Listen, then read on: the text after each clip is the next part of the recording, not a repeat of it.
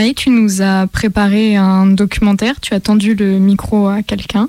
Voilà, j'ai tendu le micro à une jeune femme euh, ce soir qui va nous parler d'un sujet pas très joyeux, voire même plutôt triste, qui est en fait euh, la dépression de sa maman. Voilà, c'est une personne qui a grandi avec une maman dépressive et elle nous raconte ce que ça a été. En fait, c'est un petit peu compliqué de parler de ma maman parce que j'ai l'impression de l'avoir jamais connue.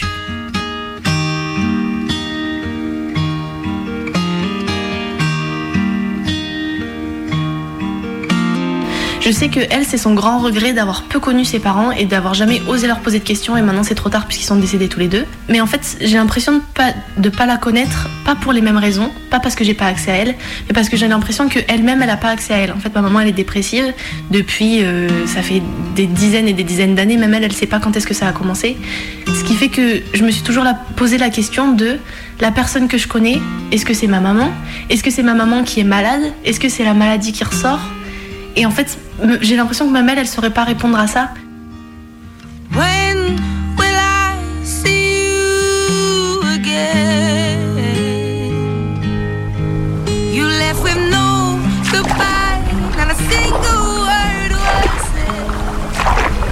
En fait, quand j'étais enfant, on savait que ma maman allait pas bien, mais sans le savoir, parce que déjà, euh, on parlait pas du tout de dépression à l'époque. De mémoire, c'est sorti plus quand j'étais au lycée. Quand j'étais au lycée, elle commençait à nous en parler, à nous dire, mais vous savez, c'est une maladie ce que j'ai, c'est une dépression. Mais quand j'étais enfant, on n'en parlait pas du tout comme ça. Par contre, ça se ressentait quand même au quotidien, parce que j'avais une maman qui était très fermée, très triste, tout le temps un petit peu mélancolique, qui était perdue dans ses pensées, qu'il fallait pas déranger.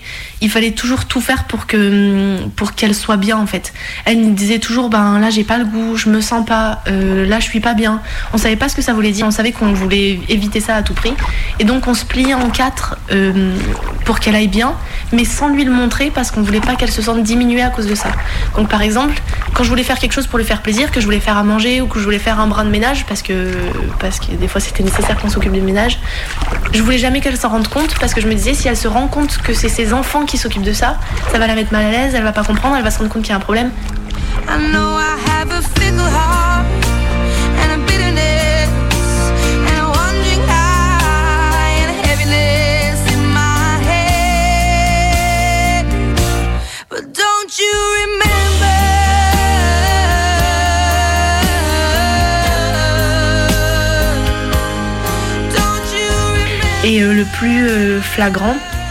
c'est que parfois on rentrait et en fait elle était partie.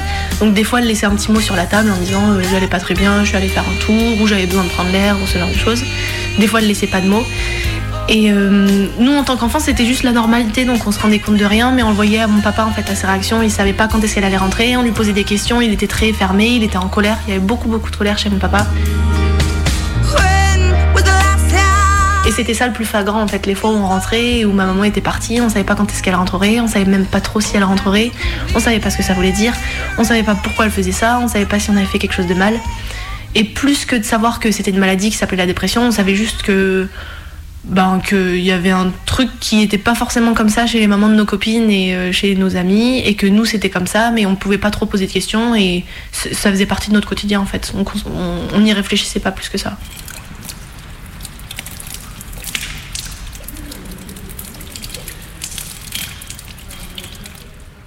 Euh, mes parents ils se sont séparés quand j'avais à peu près 11 ans. On est resté vivre avec ma maman pendant plusieurs années et en fait mon papa venait nous chercher tous les soirs à l'école et il nous emmenait chez ma grand-mère et après il nous reposait à la maison.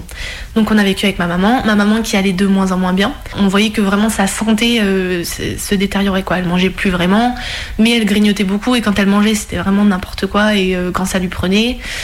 Euh, des fois, on était euh, à table en train de discuter, puis on disait un mot qu'il fallait pas et elle se mettait à fondre en larmes et euh, on savait plus quoi faire, on savait plus où se mettre.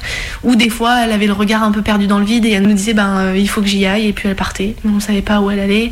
Elle s'enfermait dans sa chambre pendant des heures, on savait pas ce qu'elle faisait. On n'avait plus du tout accès à elle en fait et on savait pas ce qui se passait dans sa tête. On savait que mon papa était parti, donc on se disait ben tiens ça doit être lié à ça, mais on, on savait pas plus que ça.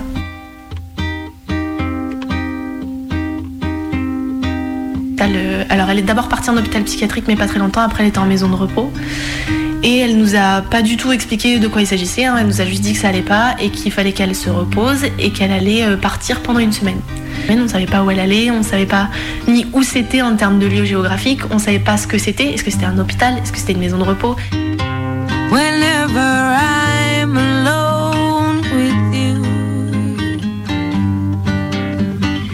Et elle nous a dit, euh, donc moi j'avais à peu près 14-15 euh, ans puisque j'étais en seconde et elle nous a dit bon bah voilà les filles vous êtes assez grandes maintenant pour vivre toutes les deux. Ma grande sœur était partie pour ses études donc elle vivait plus à la maison. Euh, vous êtes capable de prendre soin l'une de l'autre. Je pars qu'une semaine. j'ai fait des courses. j'ai rempli la, cuve de fuel pour que vous ayez de quoi vous chauffer puisque c'était en hiver. Et la seule consigne que nous a donnée ma maman c'était de pas en parler à mon papa.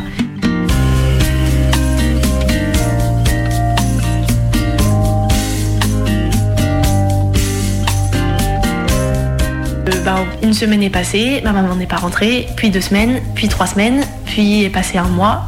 J'avais de l'argent de poche, je savais où trouver l'argent de ma maman, donc j'étais complètement en autonomie quoi, pour aller faire des courses, pour euh, faire à manger, tout ça. Je faisais les lessives, enfin un peu de ménage, c'est des choses que j'avais déjà, faites, euh, et, en fait, le, seul truc qu'on n'avait pas anticipé, c'était que euh, on savait remplir le poêle à fuel, on savait commencer le feu, donc voilà, on savait se chauffer. Euh, on a pas mal vécu hein, pendant, ces quelques mois. Mais ce qu'on savait pas faire, c'était remplir la grosse cuve de fuel qu'il y avait à la cave. Ça, vraiment, on n'avait jamais eu de consigne là-dessus. Ce qui fait que petit à petit, on a commencé à de moins en moins se chauffer.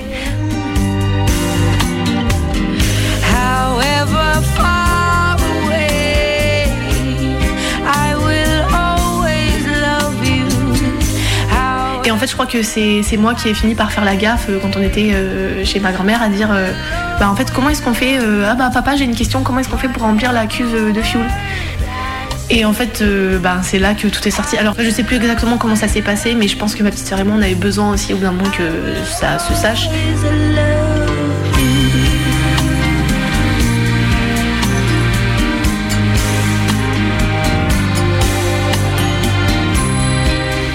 À ce moment-là, on allait vivre chez mon papa. Sauf que mon papa, pendant ce temps-là, en fait, il, squattait un petit peu euh, la maison de la grand-mère de ma maman, qui était complètement vide. Il n'y avait même pas de meubles, je sais même pas s'il y avait l'électricité et l'eau courante. Donc euh, voilà, mais il squattait à cet endroit-là. Et petit à petit, il a rencontré une autre femme et il est allé vivre chez cette autre femme, qui est toujours maintenant ma belle-mère. Et donc, quand il s'est rendu compte qu'il n'y avait plus de maman pour prendre soin de nous à la maison, il a dit Bon, bah, je vous prends euh, avec moi. Sauf qu'il n'avait pas de maison. Donc ça a mis un petit peu de temps à se mettre en place, mais on est allé vivre avec eux. Petit à petit, ma maman est revenue à la maison. Donc on est retourné vivre chez ma maman. Ensuite, on a fait une semaine, une semaine, le classique euh, des familles euh, séparées.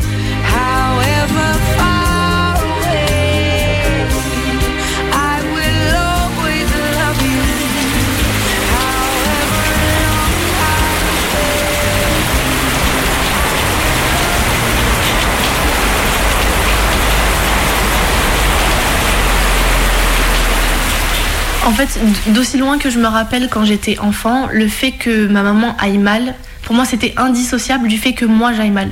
Je me disais, puisque ma maman va mal, c'est donc que je vais mal. Si moi je vais mal, ma maman va mal. Si ma maman meurt, bah je meurs. Et en fait, je me disais, si euh, une maman en général dans la vie est malheureuse, qui mieux que ses enfants peut remédier à ça?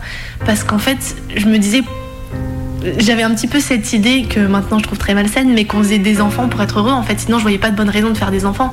Donc je me disais, on fait des enfants parce que c'est notre famille, parce que ça nous rend heureux. Donc si on n'est pas heureux, c'est que nos enfants nous rendent pas heureux.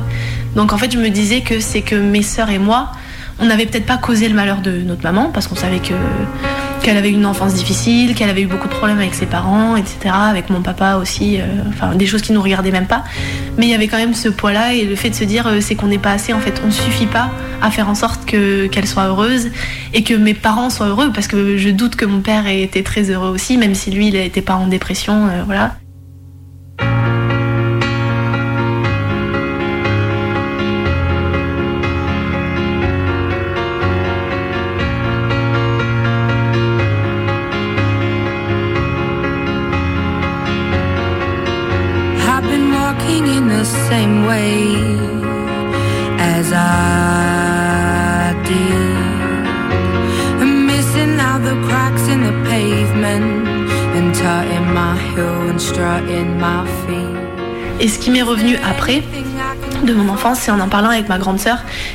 Et euh, je lui disais à quel point on avait eu une enfance heureuse quand même. En fait, ça l'a choquée. Elle m'a dit, mais moi peut-être oui, mais toi je pense pas. Et quand je lui ai demandé pourquoi, elle m'a dit, mais t'étais pas heureuse parce que tu disais tout le temps que t'allais te suicider et que t'allais mourir. Et en fait, j'en avais aucun souvenir. Et euh, du coup, j'ai un petit peu posé des questions. Et elle m'a dit, mais rappelle-toi, euh, maman, elle, elle, allait pas bien. Et toi, ça te rendait très malheureuse. T'étais jamais contente. Euh, tu pleurais beaucoup. À l'école, t'avais des problèmes aussi. Parce que même si t'étais très scolaire, que t'avais des très bonnes notes, que t'avais tes amis, ben, t'étais un peu différente des autres enfants. Tu disais toujours que tu voulais mourir, que de toute façon, tu voulais pas vivre. Maman a essayé de te traîner chez la psy plusieurs fois, mais t'as jamais voulu y aller. Et je pense pas que t'aies été heureuse.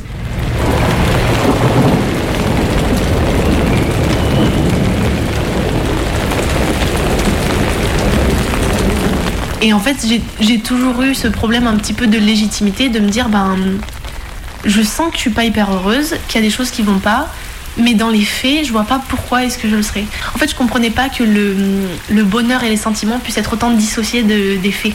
Je pensais que si on avait tout pour être heureux, alors on était heureux. Et que si on n'avait rien pour être heureux, on pouvait pas être heureux. Ou en tout cas, ça justifiait notre malheur. On avait le droit d'être heureux aussi. On avait plus de raisons d'être malheureux.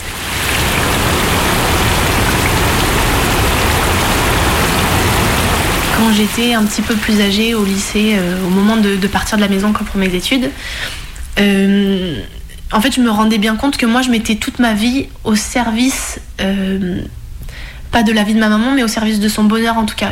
Et que j'y investissais ben, pas mal de mon temps, mais aussi toute mon énergie et tout mon amour et tout, en gros, tout ce que j'avais à donner, et ben, je l'investissais là-dedans. Et je me suis dit, mais ce que je suis en train de faire, c'est de sacrifier ma vie pour la sienne.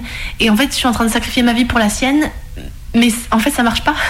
si encore ça avait marché et si elle avait été heureuse et si j'avais senti que dès que je me retirais un petit peu ça avait un impact, bah là je me serais peut-être dit bon bah c'est pas grave, je continue et je me jette corps et âme dans ce combat là et j'en fais le combat de ma vie pour que ma maman soit heureuse et qu'elle ait une vie digne de ce nom. Mais là ça fonctionne pas.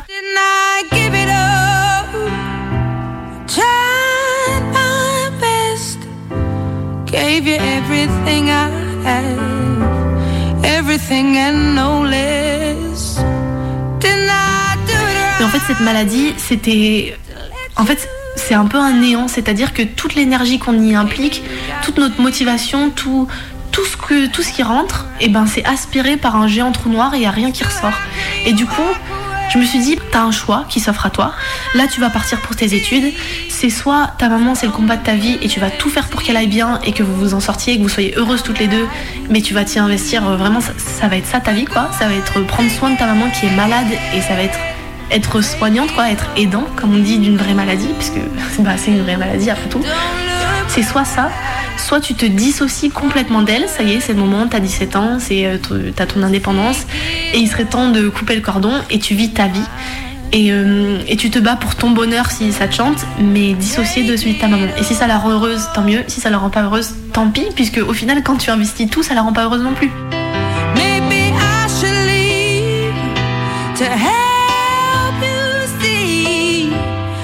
Nothing is better than this, and this is everything we need. So et en fait, ça a été le choix le plus difficile de ma vie, et je suis partie. Parce que je me disais finalement, la seule chance que j'ai, c'est moi d'être suffisamment solide pour que même si j'aide pas ma maman, elle puisse se reposer sur moi. Et si moi je suis heureuse, ben au moins il y aura ça, au moins elle pourra se raccrocher à ça, au moins elle pourra me parler si elle a besoin. Et au moins je serai suffisamment solide pour l'aider. Parce que là en fait j'étais en train de m'effondrer et c'était juste plus possible.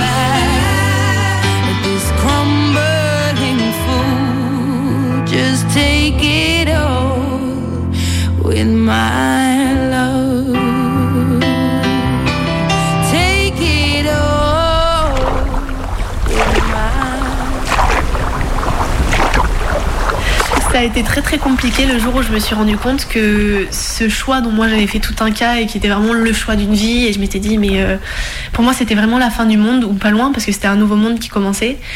Et un jour, euh, je me suis rendu compte que ma famille s'en était pas rendu compte et surtout ma maman s'en était pas rendu compte.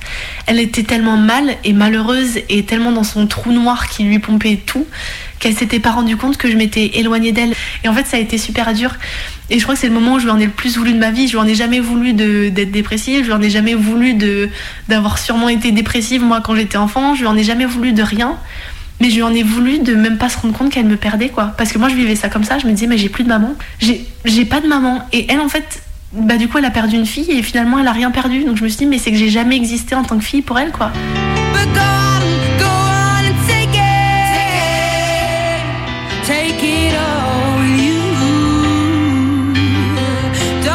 Citation d'ailleurs qui est hyper belle là-dessus, je sais plus exactement ce que c'est. En gros, ça dit quand tu rencontres quelqu'un, sois gentil, parce que tout le monde est en train de mener un combat dont on sait rien. En fait, on se sent tellement malheureux quand on a des problèmes et on se sent tellement seul dans sa merde, on peut parler poliment, et on se dit tellement mais je suis tout seul là-dedans. Mais au lieu d'être tous tout seuls dans notre coin, ben soyons euh, tout seuls ensemble, quoi, et partageons les choses et entraînons-nous comme on peut. Enfin, je sais pas. Et c'est vraiment à ce moment-là que j'ai pris conscience de tout ça et en fait, euh, tout est allé mieux dans ma vie à partir de là.